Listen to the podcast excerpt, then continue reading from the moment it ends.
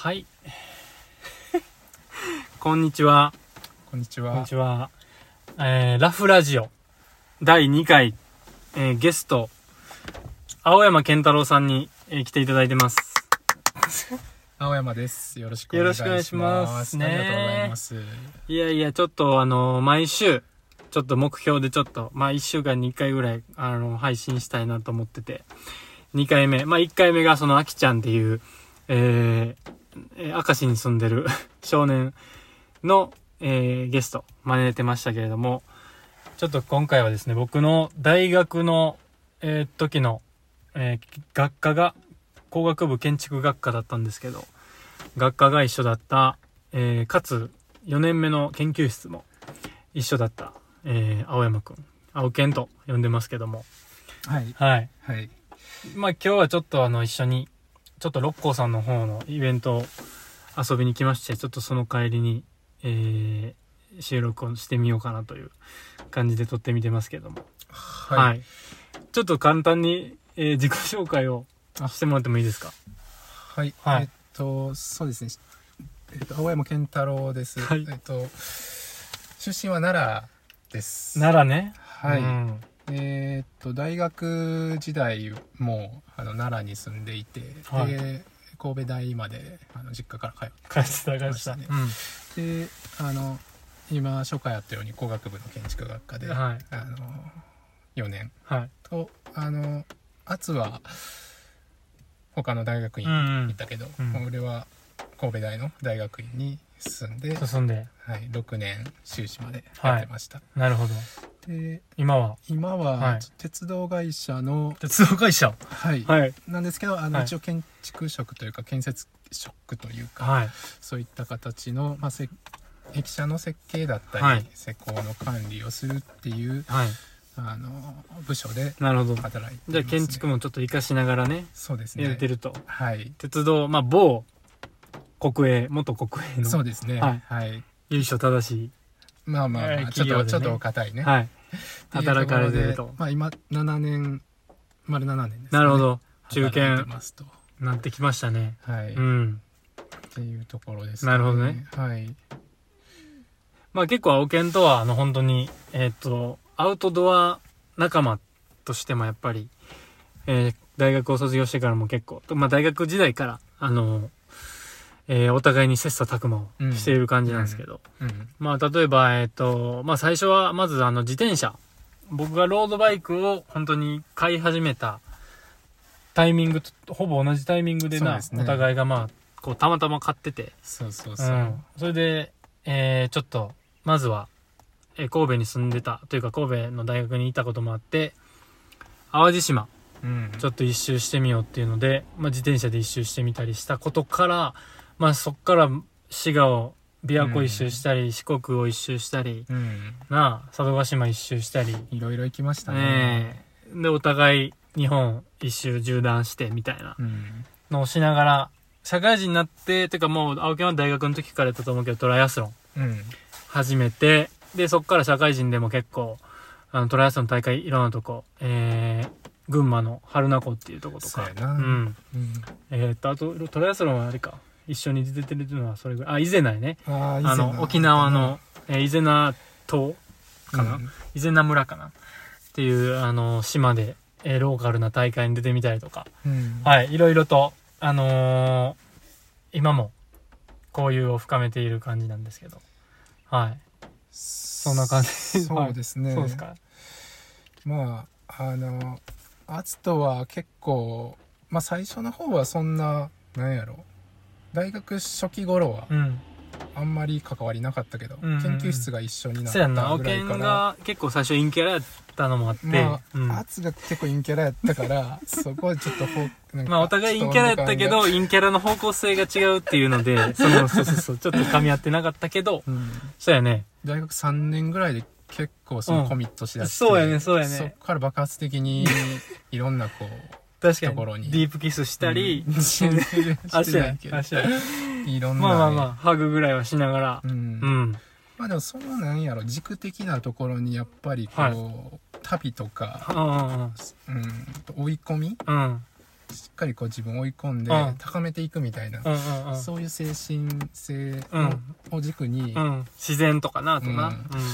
ううんん。やってた気がするな、うんうんうんそれでちょっと方向性があっていろいろそうやね。ほんまにいろんなとこ行ったよな。屋久島行ったり、うん屋久島登山したり。まあ山は結構いろんな山登ったよだなな。ううんん。で、チャリでもいろんなとこ行ったし、トライアスロンでもいろんなとこ行ったし、あとはマラソンを一緒にしたりとかう。んうんまあ直近やったら、あの、大阪の、えー淀川のあの、えーロケットハーフマラソンみたいなやつとか、うんまあ、出たりとか、ちょっとコロナがあって、えー大会がいろいろと全部がなくなってきたまではかなり積極的に出てて、そうん。で、ちょっと、いよいよコロナも明けてきて、えー今年の7月に、あのーあそこ、徳島。徳島でストライアスロンの大会があるっていうのでね。うん。そこに。3年ぶりか？いやね、3うん年半ぶりかに、えっ、と、大会に2人ともエントリーして、今ちょっとトレーニングのモチベーションが再度上がってきてるみたいな感じでございます。ね。いいですね、はい。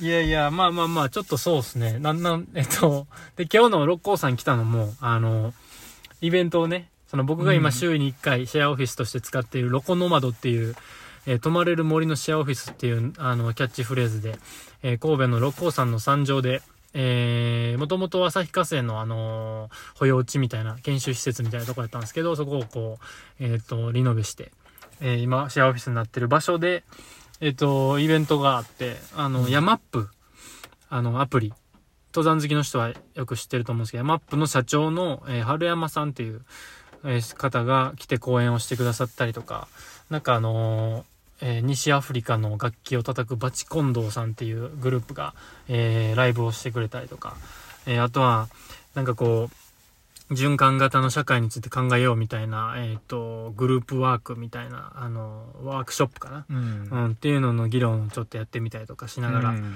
で、あのスリランカのビリヤニ料理をこう食べながら、うん。はい。まあそんなような。結構充実してた、ね。充実してましたね。うん。まあちょっと雨で午前中に山歩きのイベントがあったんですけど、それがちょっと中止になって、ちょっと、うん。えっと、微妙かなと思ってたんですけど、あの、しっかり楽しめた感じで、うん。で、ね、まあ自然が好きっていうのもその一環で今日もそうやって一緒に、まあ来た感じもあると思うんですけど、あと六甲さんもね、あれやね、重装したね。そうやな、うん2回に分けてはい。重装したな、したね。そうですよ。とうん。かっていうので、まあまあ、ちょっと最近は結構こう、まあ僕が子供生まれたのもあって、割と近場で活動することが多くて、そういう、神戸に根付いた場所で、えーアクティビティをしたりとかしてますけれども、まあそんな感じでちょっと簡単にじ、簡単にというか結構いろいろ時間割とかかったけど、えーっと、自己紹介、健太郎さんの自己紹介。えーっと、はい。萩山淳太郎さんでしたっけ？本名は。えーっと、は萩山慎太郎であ、す慎太郎さんの方でした。はい。なるほど、あの、青健、青山健太郎さんは、まあ結構その僕の今のラフファームの、あの、ちょっと、えー本題にも入りたいと思ってるんですけど、あの、畑の、えーニンニクを植えたりとか、うんあの、種をね、こう植えてみたりとか、あと、しゅうんえっ、と、雑草抜きとか、ニンニクの雑草抜きとかも来てくれたりな、ちょっと時々ちょこちょこ。10月頃やったかな、うん結構うん。暑かったと思うけど、うんうん。去年な？うんがっつり植えたね。まだそうやね1日かかって。そんなかかると思ってなかった。うん結構思ったより畑が広がったから。あの、し、いろんな品種を植えてるってうんうんうんういうのが、ん。すごい面白かったな。そうやね。うん。ニンニクは、まあ一応4分の1ぐらいや、面積の中で言うとやってるけど、それ以外だとほんまに、もう株とか、うんえーチンゲン菜から、人参から、うんえーな、水菜から、もうほんまキャベツ、レタス、うんな、大根、もうほんまに、えっ、と、多分年間やとマジで、40、50品目ぐらいいくんちゃうかなっていう感じの、種類はやっぱり育ててうんかなり豊富な品種で、あれだけうん。植えて、はい。でいつできるんかと思ったら、うん。半年も経たんぐらいに割と上がってきてたなやん上がってくるなうん資料の感じで言わんといて野菜野菜がな、まあ、上がってくるなるほどねあの有機うん。やから、うん。全然肥料とか使ってないから、うん。もうなんか物もめっちゃしっかりしてて、ん。でちょっと送ってくれたやついただいたけど、ほんまに美味しいというかあ甘みというもいいし、うんうんうん。結構そうね、味の表現ちょっとしししてくださいよ。ちょっと、あの、うん。この前結構詳細に LINE で、もうなんかあの、人、誰かのした、あの、グルメリポートかぐらいの文章量で、あの、その、送った野菜の、え感想を述べていただいてましたけど、うん。その辺どうですでもか明らかにその、うん。その辺のスーパーで買う。うん。食材とはうん。やっぱり違うなってい違う何が違う？何が違うかというとやっぱ、うん。まず食感が違うよね、うんうんうんあの何やろうな。表現難しいけど、力強い。しっかりしてるって感じ。パワフル。がまあ一つあるなるほど。っていうのとそれはどういうことなんやろうな。う味が、ん。味がうん。甘いけど、うん。全体的な味がなんか強すぎないみたいな、あうん、っていうのが、だからなんかそのまま食べてあ。もうん。全然、あのいけるうん。生で？うん生でそのまま食べてなんか生でいただいてな、うん。それでもそれがすごい美味しかったなっていう印象が強いです。なるほどですね。うん。食感と味と、そう、うん、力強さか。う。ん、ニンニクとかも特にうまかったなああ、なるほどうね。ん。そうそうそう。ん、ありがたいですね。ううん。なんか、そそうやんね。まあ、料理もするからね、健太郎さんは。そう、ん。結構料理するんで、うん。いろいろ作ったけど、うん。何作ったか忘れたわ。まあでも水菜とか、カブとか、うん。あの辺ちゃう？あのー、まあ、チンゲン菜とか？うんうんうん。あの辺を食ったね、多分。そうやな、うん。チンゲン菜のなんか中華炒めみたいなした気がするわ。あーそれでめっちゃシャキシャキするなと思って、うん、確かにシャキシャキは確かにな。チンゲン菜。俺も。硬くないねんうなん。硬い感じじゃないねん、うん。思っ自分でもなんか育ててみて思ったけどなんかそうシャシャキシャキみずみずしさみたいな、うんなんかあるあるある。なという感じがして。うん、あとあのちっちゃい玉ねぎみたいな。ああペコロスか。ペコロうんうんうんペコロスかうんあれもスープに入れうんたり、あれも甘かったな。なるほどなるほど。なんかすごい詰まってるって感じ、うんうんうんうん。なるほどね、うん。ありがたいですね。それ良かったです。美味しかったです。うん。いやほんまなちゃんとそう美味しい野菜が続けて取れるように、あの土作りからうん。頑張っていこうとは思ってますんで。はい。なんかこだわってることとかある、うん。そのつまあ土作りだけじゃなくて、うん。そのまあその育て方、うん。まあ、水とかも含めて、うん。ちょっとここはこううちならではやってますよ。なるほど、どね。うん。うん、でも基本、えっと、まずベースとしては最初、えっと、こっちで来たのもみんな、えっと、3人でやってる中のヒサっうん。てやつが、うん。あのヒサが、あのー鹿児島の鹿屋市でやってた、まあ、有機農法っていう表現になると思うねんけど、うん。あのまあ、化学肥料と農薬を使わない育て方っていうので、えっと、その、まあ、やり方をこうほぼ踏襲してこっちに持ってきてうん。それをやってるって感じだけどそれがまあほんまにそう。あの原則はほんまにそう。あの原則というか絶対やってんねんけど化学肥料と農薬はあの使ってないと。うん。でもともと耕作放棄地やったからえっともその多分残留農薬みたいなのもあのなくて、うん。うん。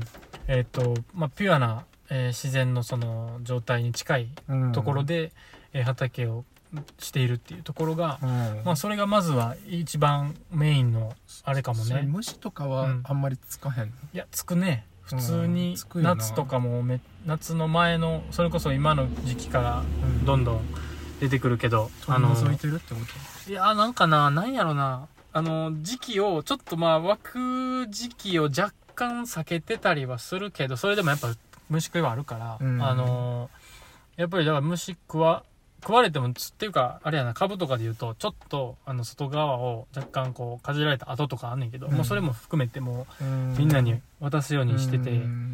まあその辺のリアルをこう、えっと感じてほしいというか、うん。まあ綺麗な状態のものだけをこう渡してたら多分かなり量も限られるし、うん。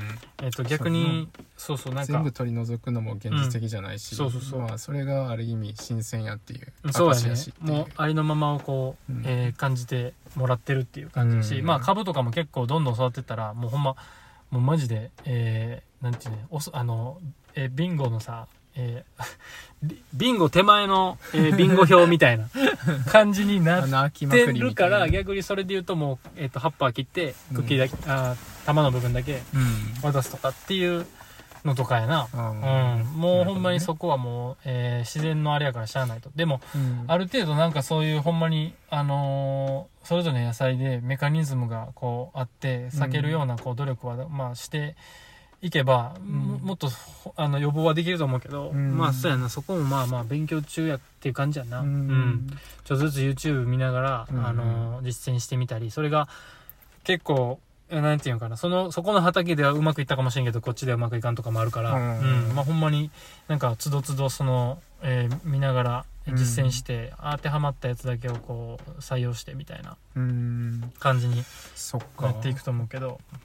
一つはうん。勇気でこだわってうん。やってますってことか、そうやな。もうそこ、でもそこだけで多分もうだいぶ、やっぱ普段食ってるのが、うん。あの、まあ、いわゆるそういう観光農法っていうその、まあ、化学肥料も、えっと、農薬も割とうん。普通に使うっていうのがさ、うん。まあ、スーパーにはあれ、な、ほとんどがそうやからさ、うんそこで言うともう、その、ふな、ギャップがやっぱそういう意味でさ、うん。その時点であるから、普段との。うん。それで美味しく感じてくれてるんちゃうかな。なんかこう雑味がよく人参とかよく言うけどなんかこうなんていうかな食べた時にこうちょっと苦い感じというかさ、うん。うん。だなんか多分分からんけど味がこう邪魔してんちゃうかなそういう成分が。なんか俺もうん。あれやけどそんな科学的に証明はできひんけどでも、うん。なんとなくそんな感じはするよな、うん。うん。その土から、えー自然の、えーエネルギーをこうストレートにこう変な加工なくいただいてる野菜がそういうこう美味しさを作ってんちゃうかな。本来の感じかな、うん。じゃああんまスーパーでそういう、まあ、農薬使ってうん。育てられた食材とか買うことも少ない、そうやね。結構あのーまあ端境期というか野菜が取れへん時は、うん。あーでもあれやな。まあまあちょちょっとは買う時あるけどあれやな、うん。あの近隣のうん。農家さん。うん。あの俺はあれやな。割と森の農園っていうあのその車でその畑から5分10分ぐらいで行ったとこにある森野さんっていうあの酵素風呂もやられてる、うん方なんやけど。酵素風呂、うん。米ぬかを発酵させてうん。あのその中にこう砂風呂みたいに入ってはいはいであの免疫が高まるみたいなへえ健康をなんかその誘発するようなうん。えー、とやつやってて、まあ、その酵素風呂で出てきた米ぬかをその畑にうん。やって、そのその循環でうん。畑を耕してはる人なんやけど、その人の野菜を結構その自分のやつがない時はうん。買ったりするな、その人は、いえー、となんか店を持ってるん？八百屋みいたいな。やもうあのー畑のその倉庫にそうそうそう連絡してこんだけくれみたいな言ってあそうなんや。あのーほんなら置いとくねみたいなあー感じすごいなお地場金産みたいな。で置いといて、えー、と受け取ってみたいな。へー。そうそうそう感じやな。うーん。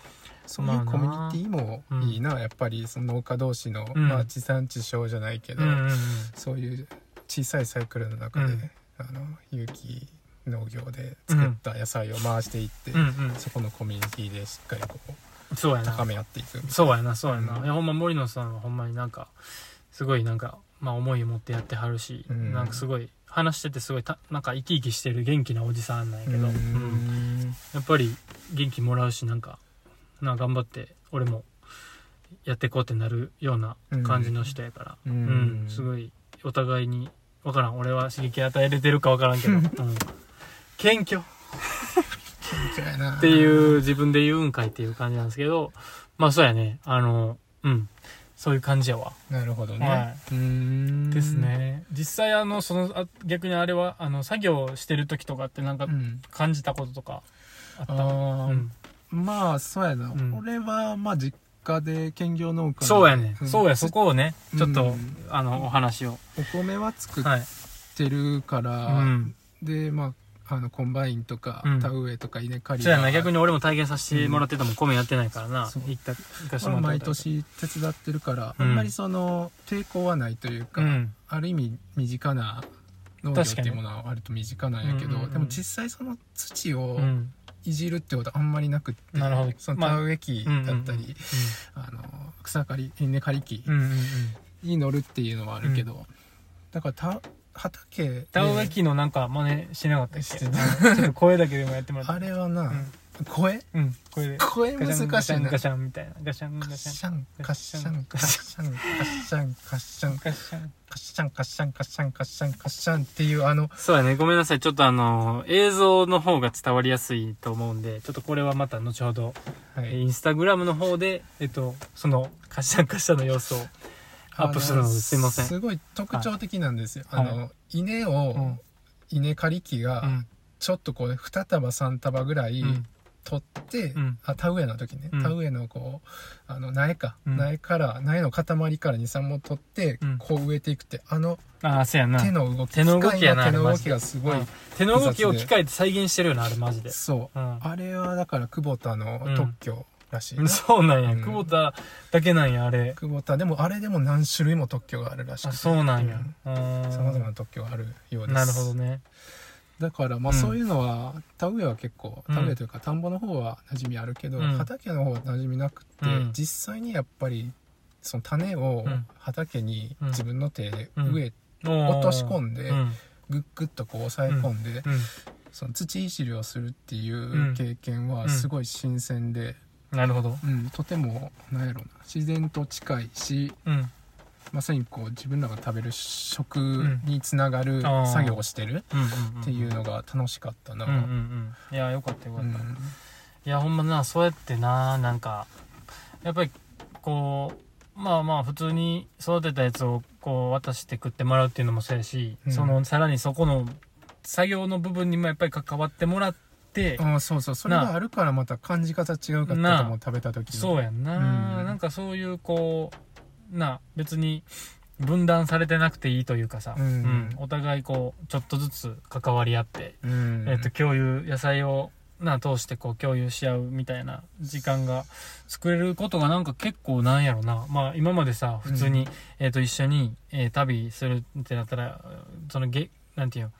まあ淡路島で一緒ってなったら淡路に一緒に行ってさまあまあや,、うん。やるってこともすごくいいけどなんか一つこうまた違う種類のアクティビティやん。なんか自然と触れるための、そうやうな、ん、旅とかじゃないような、ちょっと一つフェーズが上がったというかまた別次元別のの感じやね。営みが始まったってそう感じやな、やね。そうそうそう。なんかそれがね、やっぱり緩やかにみんなとやることができるとうん。いいんじゃないかなと思って、うん。はい。またぜひはい。たあの種まきの時期とか、はいはいはいはい。なんか収穫の時期とか、うんうんうん。ちょっと行かせてほしいわ。そうやね来てほしいな、うん。やしあとはなんか収穫した時にそのな畑でやっぱりなんかそのそのままそれをこう、えー食うたりバーベキューしたりみたいな。ちょっとそれはね素晴らしいな。やっぱりそれはいいと思うわ。ベジタブルコミュニケーション、えーパーティーを。ちょっとやりたいなとは思ってるんすよね。できるからちょっとほんまにやりたいな。できない理由がないからな今、うん やるしかないんやと思うんだけど。そうそうそう。いいね。せやな。ちょっとまたそれはやりましょう。ん、う、はい。ぜひぜひ。はい。ですね。まあ野菜。ラフ。ファーム、うん、うん、の話。まあ大体こんな感じであれしときましょうか。そうやね、はい。じゃあまあちょっと残りはあの雑談ということで、うん。えっと、どっちかというと僕はこのこっちの方がなんか、えーメインにじゃないかぐらいのモチベーションを感じてるんですけど、あの、なんかまあ、あの、その今回のゲスト、まあそれぞれのゲスト、各回のゲストと、まあちょっとその、えー雑談をするんですけど、まあ青犬とはやっぱり、えー体作りですよね。ううんん、まあやっぱマラソンとかトライアスロンとか一緒にやってる中で、まあほんまにこうタイムを上げていくとか、まあ完走するとかっていう上において体をこう作っていくことのまあやっぱり努力、ううん。んこの辺でいつも盛り上がって会話をしてるんですけどそうやな。最近のもう直近の今のこう取り組み体作り取り組みについてちょっと、うん。はい。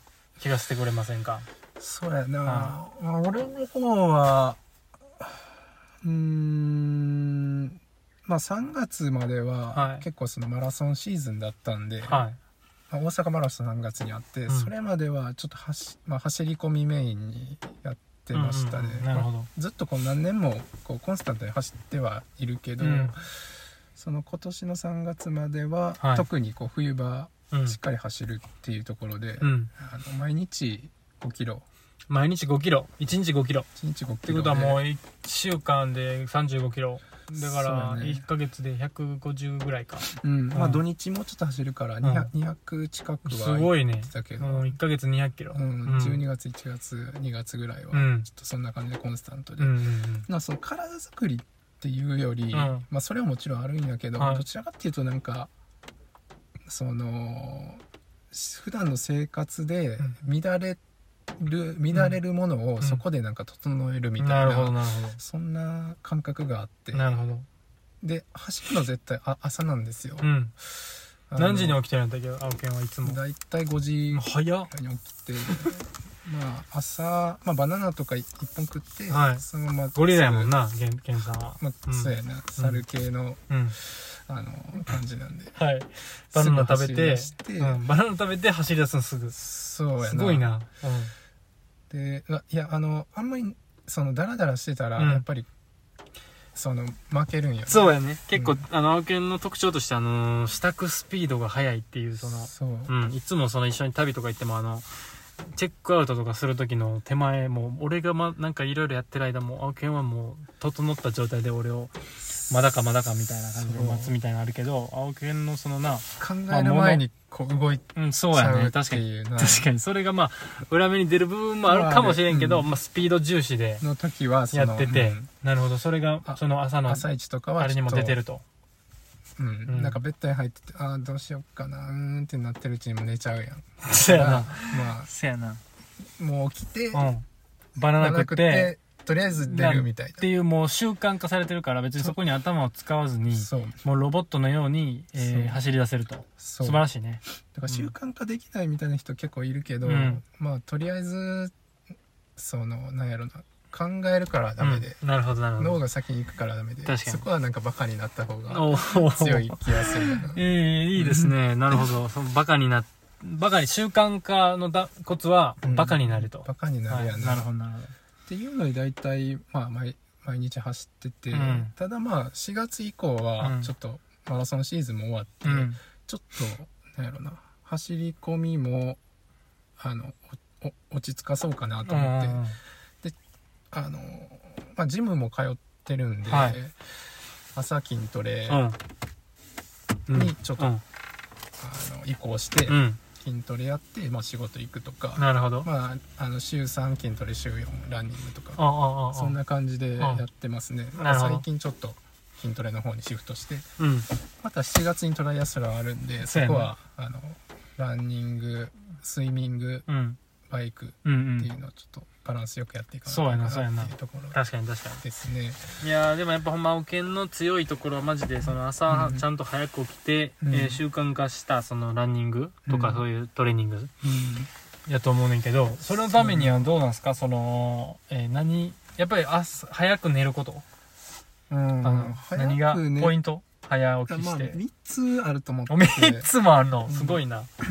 まあ、1つうん。は今言ってくれたように睡眠ですわは い完全に、なるほど、うん、早く起きたかったら早く寝るしかない、シンプル。うん、うんやっぱりねまあ人にもよるけど、うん。一般的な人間は7時間ぐらい寝たいやん。寝たいし、一般的な。と。あなたも一般的？うん。うん。しんどくなるから。7時間欲しいと、うん、まあ、7時間プラスパワーナップが多分いいと思うねんけど。昼寝でええんちゃう、そうん。のパワーナップって言うんやつ昼寝のこと。パワーナップ難しい人とかはもちろんいると思うから、うん。うん。ちなみに俺は昼は、そのなんか仮眠室みたいなところがあって、そこに、うん。まあ、弁当食っまあ、15分ぐらいで弁当食って、うんうんうん。ではいはい。はい5分ぐらいちょっと日日光当たるところでちょっと、まあ、瞑想チックなことして、ですぐパワーナップ室パワーナップすんねや、うん、陰キャラやん。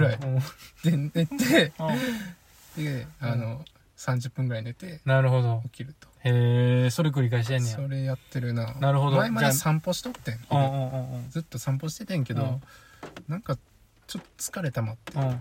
昼の散歩。うん。ちょっと変えてみようかなと思ってあの日光浴びるだけ浴びて、うん。すぐちょっと昼ああ寝するっていうのにシフトしたなるほどなるほど。散歩で日光浴びるんじゃなくて、まあ、うん。日光浴びるだけ浴びて、そう。その後寝る。そうじゃあ7時間睡眠プラスパワーナップが30 30分分か。かじゃあ 7, 7時間半のサイクルでやってる。そうやななそれがまずじゃあ1個目ね。はい。うんでん2個目は 忘れんなよ2個目。2個目は。何や？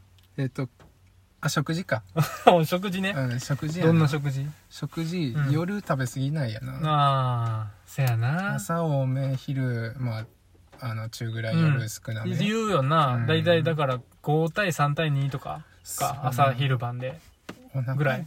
うん、うん。お腹いっぱい食べ過ぎて寝たらちょっとそれだけで次の日なんかしんどいとか確さかに確かに、うん。その満腹にならないこと。うん。じゃあ2つ目。大きい。がそれやな、うん。で3つ目はもう、はい3つ目きた。あれあの 一生懸命はい。運動して疲れる、おお、まあ、仕事も一緒かな、なるほど。うんうん、仕事運動してもう疲れることでうん早く寝れて、うんうん朝早く起きるなるほどね。確かに確かに。もう寝たくなるような状態に日中で持っていくってことね。そう、だから寝れないなみたいな日がないな、ほとんど、うんうんうんうんもうベッド入っったら多分1分ぐらいで確かに早いイメージあるな健太郎は。う。そう、ん。寝ちゃうねんな。一生懸命いて生きてんねや。まあまあうん。大体一生懸命生きて素るけど、晴らしいね、っていう感じでやらせてはもらってうんやらせてもらってるなそれは。うんなるほどそしたらまあ早起きができますそうやな。となるほど。まあいいですね。そんな感じでちょっと私の方は、うん。まあ、運動をそういったベースのもと、うん。あのコンスタントにやってるっていう。なるほどね。厚一時期むさん。ああはいはいはい。はい。厚あ一時期、はい、一時期だってもうすごいなんか僧侶みたいなあの、えー暮らし方しなかった。そうやな。だからうん。どんな感じだったっけ？まあ一時期仕事休んでたっていうのもあるし、うんなんやろうな。なんか筋肉確かめながら喋るのやめて。昨日パンプアップした胸筋どうかなの確認しながら喋るのやめて、かすごいやっぱりあのー情報量とか、うん。物とかにうん。溢れて、うん。なんかすごいしんどくなった時期あったうんんですよ、うんうんうん頭がパンクする、うんうんうん。で余分な脂肪もつく、うん。うんでそんな時にうん。ちょっといろいろ削っていこうかなってうんうんいうところが発端で、うん。ちょっと禅の思想にちょっとたどり着いて、でもあの一定の時間に朝早朝に起きて、うん。まあ、ちょっとヨガして、うん。ちょっと瞑想して、うんうんうん。で整えて、うん。あの掃除してとか、うんうんうん。そういうのをやってすごい心がすっきりしたっていうのがあったよな。経験としてあったなんかその時におすすめしてもらった本でもう一個あのうん。四隅大輔さんあのーミニマリスえト主義、ーミニマル思考。超ミニマル思考やったあーはいはいはい、はい。うん。っていう本をうん。あのそうおすすめされたから俺も読んでみたんやけどうん。めちゃくちゃやっぱめちゃくちゃ良かって。ああいいよな。俺もそうやっぱまあれ結構。なあ、もううんまあ、ゆ究究極やっぱ物が多いと、それがやっぱ、その、だから必要なものが、あ不必要なものがま身の回りに多いと、やっぱり必要なものにこう集中できなくなるから、まあ結局それはミニマリストで、えっ、と、物を減らすっていうのがまあ分かりやすい回答になるけど、うん。まあそういう暮らし方を、に本当にこだわって断,、まあ、断捨離、物を捨てて、いらないものね、うん。いるものはちゃんと残して、でお気に入りのものだけで満たす。うん。っていうその空間を作っておけばめちゃくちゃななんかこそうう気分が良くなるよな、惑わされないというか、それは俺もほんまに大事なとこだけにフォーカスできるっていうのがあるから、だから視聴者の皆さんも 本当にあのなんか疲れてるなとか思ったらいろいろこう削って、もう自分の好きなものだけに満たされる、うんうんうんうん。そそんな状況うん。を作った方がいいそうやね。いろんなものにそれ溢れてると思う、そう。やな、うん。視聴者の皆さんがどんだけの数聞いてくださってるのかは分かんないですけど、ね、三人ぐらい。3人ぐらいかもしれない けどまあその方々がいる限り僕は続けたいと思います。はい。感じかな。なるほどね。まあそれでメルカリではい。いろいろ物を売ってなるほど。130万ぐらいかな ぐらい売ったから。すごいすごい。ほんまにでもそれいらんもんやったからなるほどね。手放して後悔ない。全く後悔しないし。なるほどなるほどなるほど。そうやね。まあ、で手放して初めて必要やったらあこれ必要やったんやって思えるもんな。そう。でんん。また買ったらいいから買ったらいいからね、そうそうそう。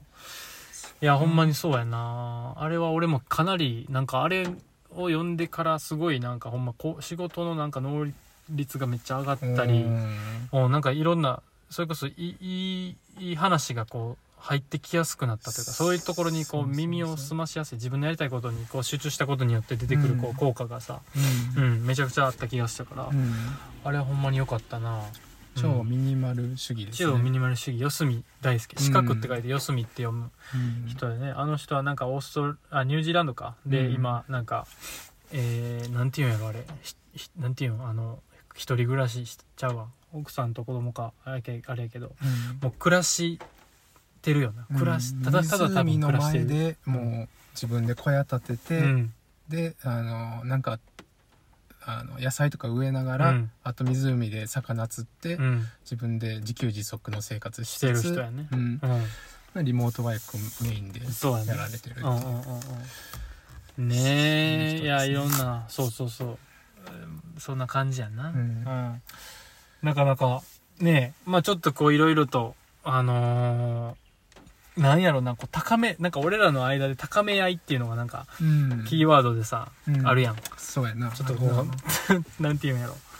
まあタイムもそうやし体力もそうやけど、うん。まあそんな暮らしとかをまあ高め合っていくうん。ような中で、まあいろいろ話しながらこう、えっ、と、進んでますけど、そういうのがな、なんかこう、他の人も聞いてくれて、それで、ちょっとなんか、えー、ちょっとした刺激になって、えー、何かに生かされて、で、それの、えっ、と、また輪がね、うん。広がっていけばいいなと思うんで、あちょっとあの、ね。いろいろとまた皆さん、その他のゲストも呼びながら、うん。えー、そういうのをつなげていけたらなと思ってますんで。なんかその、はい。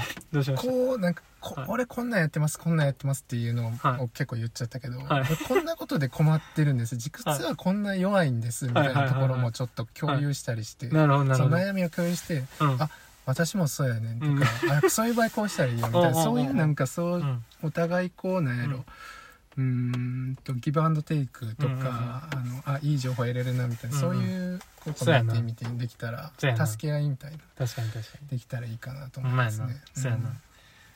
そうやな。ちょっとまたまた、あの、時時々、うんこういう感じではい話していって、ありがとう皆ございました。さんにもシェアしたいなと思うんで。はいはい。ではでは、あのーラフラジオ第2回目ゲスト、えー、ちゃんたけポンスさんでした。はい。ありがとうございました青山健太郎さんでした。ありがとうございました。あとじゃあ次回は第100回で、あの100回。あー すごいいゲストあと98人呼ばなあかん。ったらと思いますので、よろしくお願えー、いします。はい。じゃあちょっと頑張って長寿番組になれるように努力したいと思います。はいではありがとうございました。ありがとうございました。またねー。バイバイ。バイバイ。